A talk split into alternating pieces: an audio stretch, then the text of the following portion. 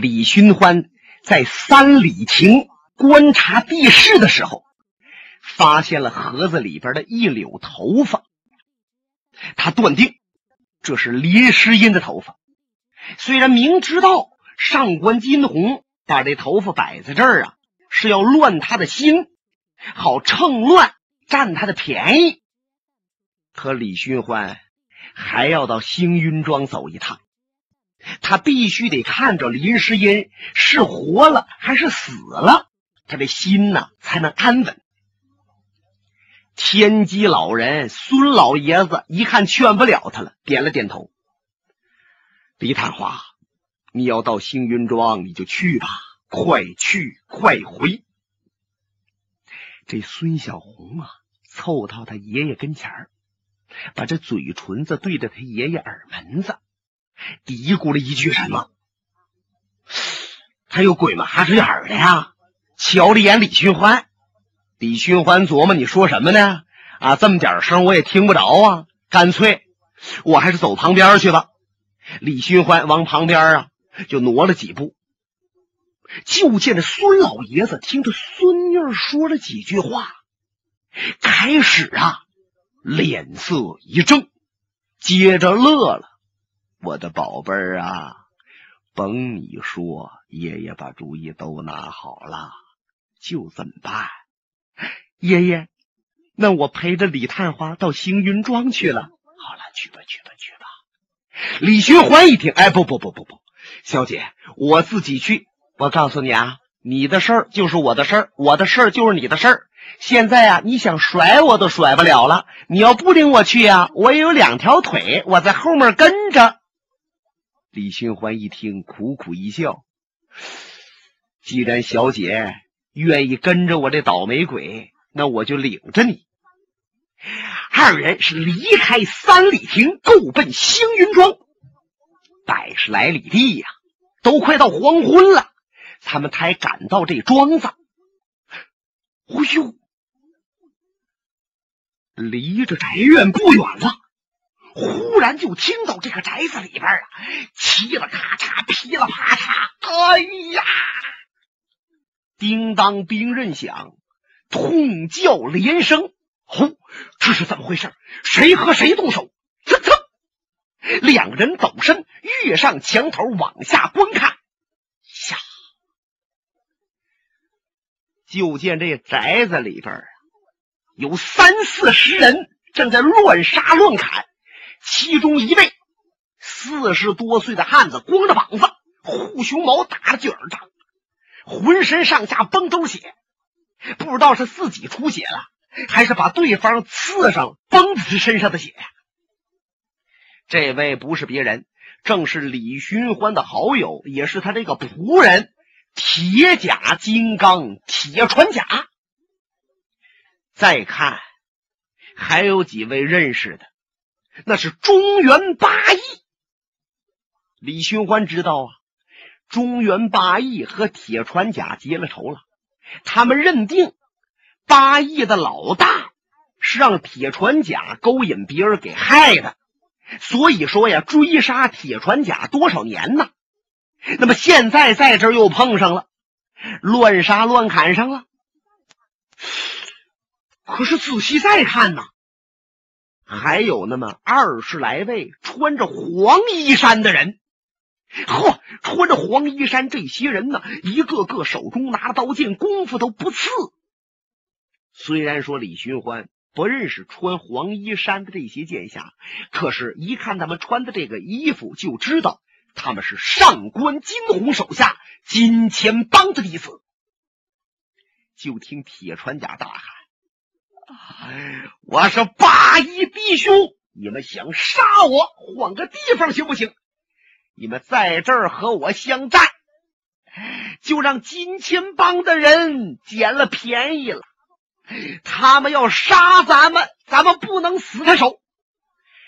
中原八义的老二易明湖，这位师木先生，你别看他没眼睛啊，那耳音特别好使，听音辨气极强啊。就见他舞动双掌，闻着声奔铁船甲就窜过来了，一边往前来，咬牙切齿的说：“我们哥们儿可都死这儿，也得把你铁船甲废了。”掌拍过来了，可是他这掌还没等挨到铁船甲的身上，旁边一个黄山人窜过来，哭哧就捅了他一剑。这一剑刺的太重了，在软肋刺中，那面透出去了。他妈呀一声，跌在尘埃，死尸栽倒。那翁大娘是中原八义的老三，脸上有个横疤，而且还是一只眼。他一看。当时大叫：“二哥呀，我给你报仇！”他奔着黄山人来，可是旁边又窜过来一个黄山人，轮动单刀在后边正砸中他的脑袋。啊！这翁大娘也死了。铁船甲一看，我说：“几位弟兄，咱们有仇另算，你们今天能不能先走？”黄山人仰面大笑，围拢过来，哈哈哈哈哈！今儿谁也甭想走，都得给我死这儿！这个黄山人正大笑，可是话说的半截，往下就不说了。怎么着？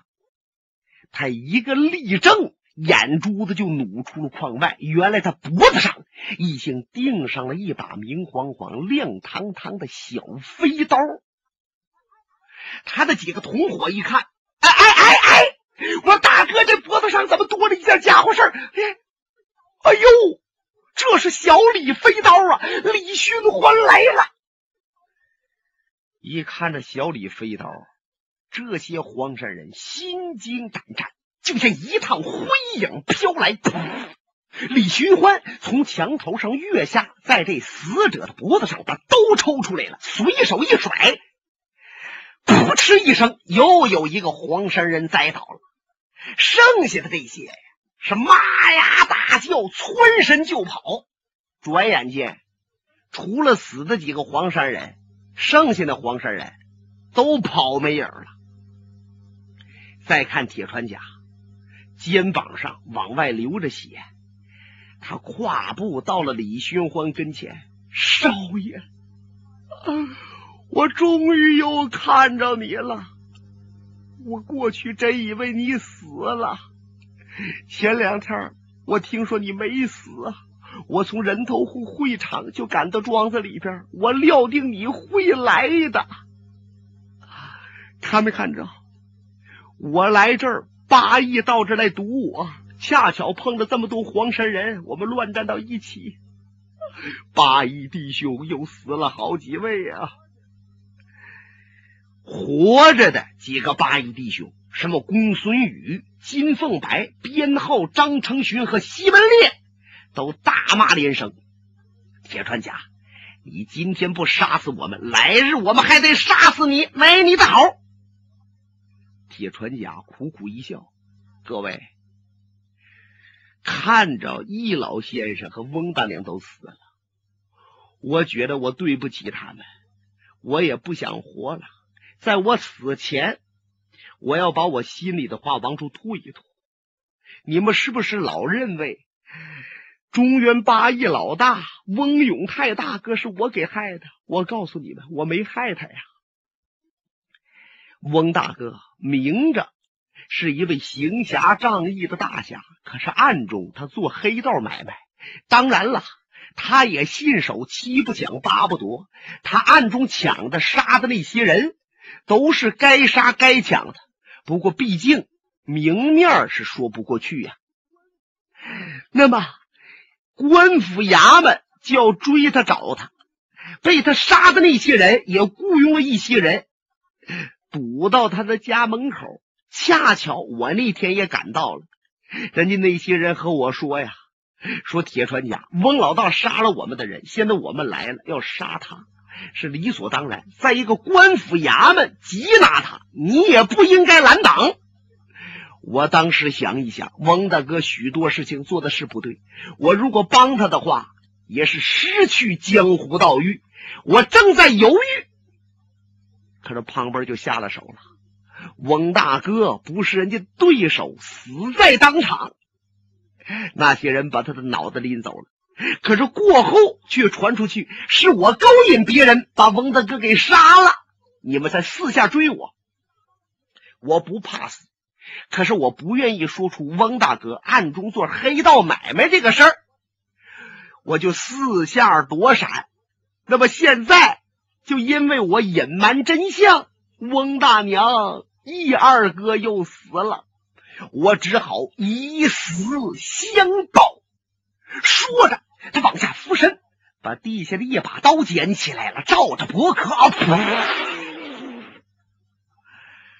自杀当场。李寻欢在旁边本来想拦他一把，那还赶趟了。瞧着他死尸倒地，心中大乱，泪如雨下。贤弟呀，都是我李寻欢。没有把这件事情解决好啊！啊！这中原八义几位弟兄听着铁川甲说出了真相，原来翁老大死不是铁川甲害的，而且铁川甲自杀当场，说明事情。这哥几个呀，都愣那儿了。公孙宇大叫一声：“铁川甲，你冤枉了！哥哥，我随你一块走啊！”。把刀插入胸膛里边去了。接着，金凤白编号张成勋和西门烈都各挥兵刃，是自杀当场。李寻欢和孙小红都瞧呆了，看着江湖上冤冤相报，一场恶杀；看着江湖上形形色色各类的人物，李寻欢确实是心灰意冷。过了半天，他才把铁船甲的身子慢慢抱起来，跳出了墙外，来到庄边挖坑，草草的把它埋好。李寻欢这次回到星云庄，他就是为了看林诗音到底怎么样了。恰巧碰着铁船甲这档子事儿，可是他还要看林诗音来呀，是马上回转村庄。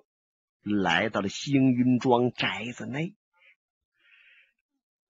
他们俩顺着楼梯到了林诗音平常居住的这个小阁楼，扒开窗棂，只往里一看，林诗音就坐在那椅子上，他儿子龙小云呢，弄一个小凳挨着他母亲坐着，这娘俩呀，谁也没说话。李寻欢一瞧这林世英在里边，哎呀，这个心呐，呼了呼了呼了直动啊！看着林世英没危险了，他这心才放下来，这就要转身走，可是就见龙小云哭了，这眼泪珠啊一对一双往下掉。林世英把龙小云拉到怀里：“你哭什么呢？”我想李寻欢呢，怎么到现在你还恨李寻欢吗？李世英这么一问，龙小云放声大哭：“娘啊，你说我能不恨他吗？他一来到咱们家就把我武功废了。由于他回到关里边，咱们家遭了那么多的事儿，我的胳膊呀。”都被削掉了一条，成了残废。娘，可是现在我恨李寻欢，我还不是主要恨这些，我恨呐，为什么我不是他的儿子？李寻欢听此话，浑身大震，脸色惨白，差点顺窗户倒在这楼梯上。是孙小红把他拉住，慢慢的扶他下楼梯。李寻欢小声说道：“快走，快离开这儿。”李探花，你们俩还没有见面，怎么就要离开啊？快走吧！李寻欢心想：我还见林诗音干什么？我见他还想说什么？只要我看着他没死没伤也就罢了。他们俩顺着角门出来，此时天已近黄昏。虽然李寻欢身体特别疲劳，而且身子十分虚弱，可是既然上官金鸿约他了，他就一定要奉约，黄昏大战三里亭。可是无论怎么着啊，你就现在玩命跑，也得天黑以后能赶到三里亭了。孙小红啊，却乐么滋儿的瞧着李寻欢，李探花。您不用着急，咱们就慢慢走也可以。不，还是尽快点我想上官金鸿不会那么耐烦的等着咱们。我要再不去，他就说我食言，以后就没有机会再找到他了。嗨，说不定啊，咱们赶到那儿的时候，上官金鸿的脑袋就已经掉下来了。你这话什么意思？李寻欢一愣啊，他两眼盯着孙小红，瞧你用这种眼神看我，怪吓人的。告诉你啊，咱奔星云庄的时候啊，我和我爷爷不说了几句话吗？你没听着吧？那是我告诉他老啊，如果咱们要是来不及到三里亭，让他和那上官金鸿动手。我就猜到是这样了。可是孙小姐，你知不知道，老人家年迈苍苍，已过古稀，人老不讲筋骨为能，英雄出在少壮啊！他老成名的时候是四十几岁，现在三十年都过去了，万一他不是上官金鸿的对手怎么办？再者说。他要是自愿出手斗上官，说明他老人家心里有底，锐气尚存。那么是你求他斗上官，他是为了我而迫不得已才出手一战呐。那么勉强出手，锐气俱无。如若气馁，招数松弛，可能就要败在死在上官的手下。小姐呀，你这是把爷爷坑了，而且你让我李寻欢做了一件一辈子要后悔的事。听李寻欢这么一说，孙小姐可害怕了，一把把李寻欢手抓住了。你说我爷爷能死？李寻欢不作声。你倒说呀，他不是上官金鸿的对手。啊据我李寻欢想，上官金鸿自出世以来所向无敌，而且他现在正是鼎盛之时。真的，你爷爷和他动手，不是他的对手啊！孙小红是大惊之下，他一下扑到李寻欢怀里边来了，眼泪淌将下来。那咱们赶快去，赶快帮我爷爷，去晚了就不赶趟了。李寻欢拉着孙小红，两人叫开轻功啊，从星云庄到三里亭百十来里地呀，他们两个也就出去有三四十里。这老天爷也跟着搅混，还下上雨了。你看这春雨一下呀，绵绵不断。这半天也不停，衣服全都浇透了。孙小红跑太急，心里也慌乱，还摔了好几个跟头，浑身上下都是泥了。这大辫子也都散了。再看挺白净的脸儿啊，嚯，这回都魂化的了。一直到定更天过了，他们两个才来到三里亭附近。这黑灯瞎火的，雨呀刚停下来。往前看，就见在这个亭子里边，一呼一呼有火光传来。一看这光亮，他们俩那心呐，哎呀，这可都放到肚子里边去了。怎么着？这个光亮啊，正是孙老爷子抽着大烟袋那个亮，说明老爷子还在亭子里边坐着正，等着他们呢。或许是上官金鸿没来，或许是上官来了，已经让老爷子给打发走了。那么也许老爷子已经把他给废了。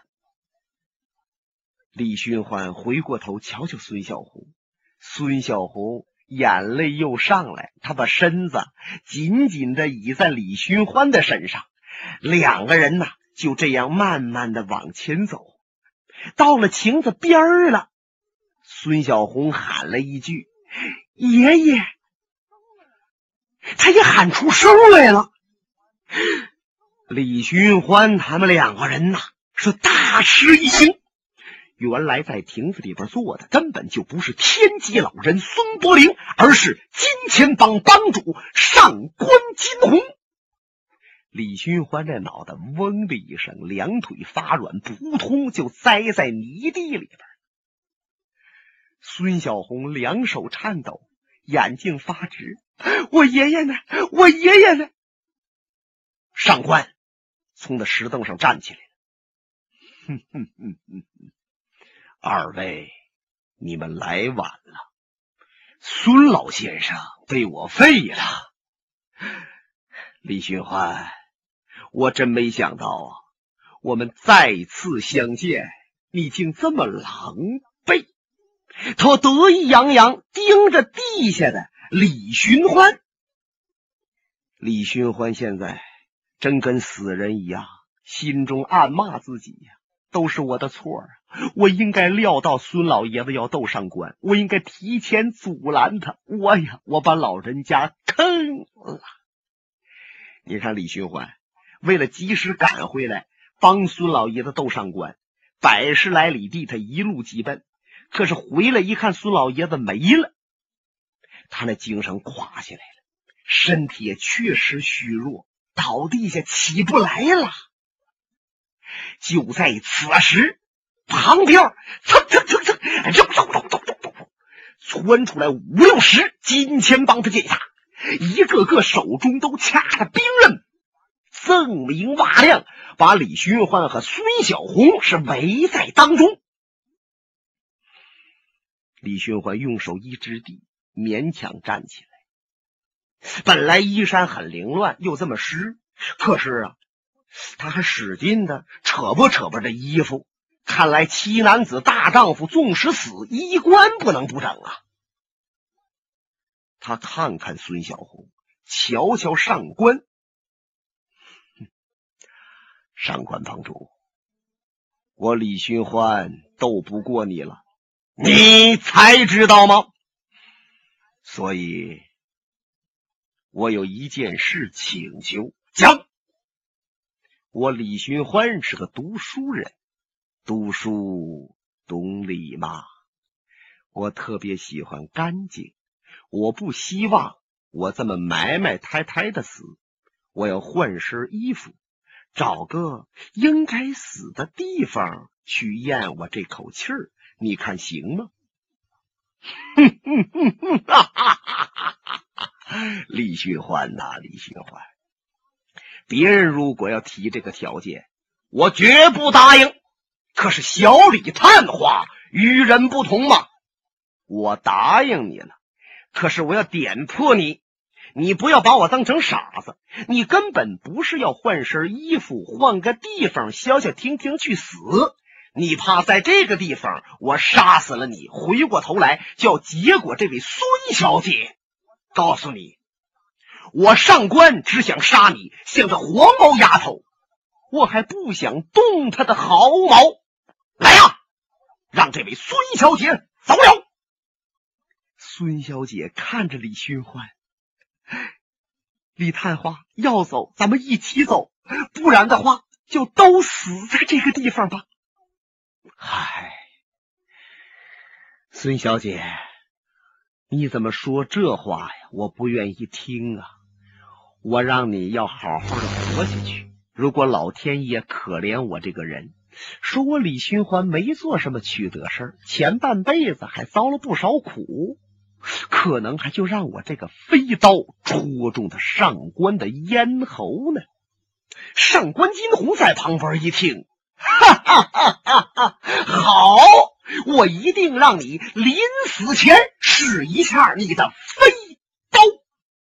本节目由哈尔滨大地评书艺术研究所研究录制。刚才播送的是长篇评书《多情剑客无情剑》，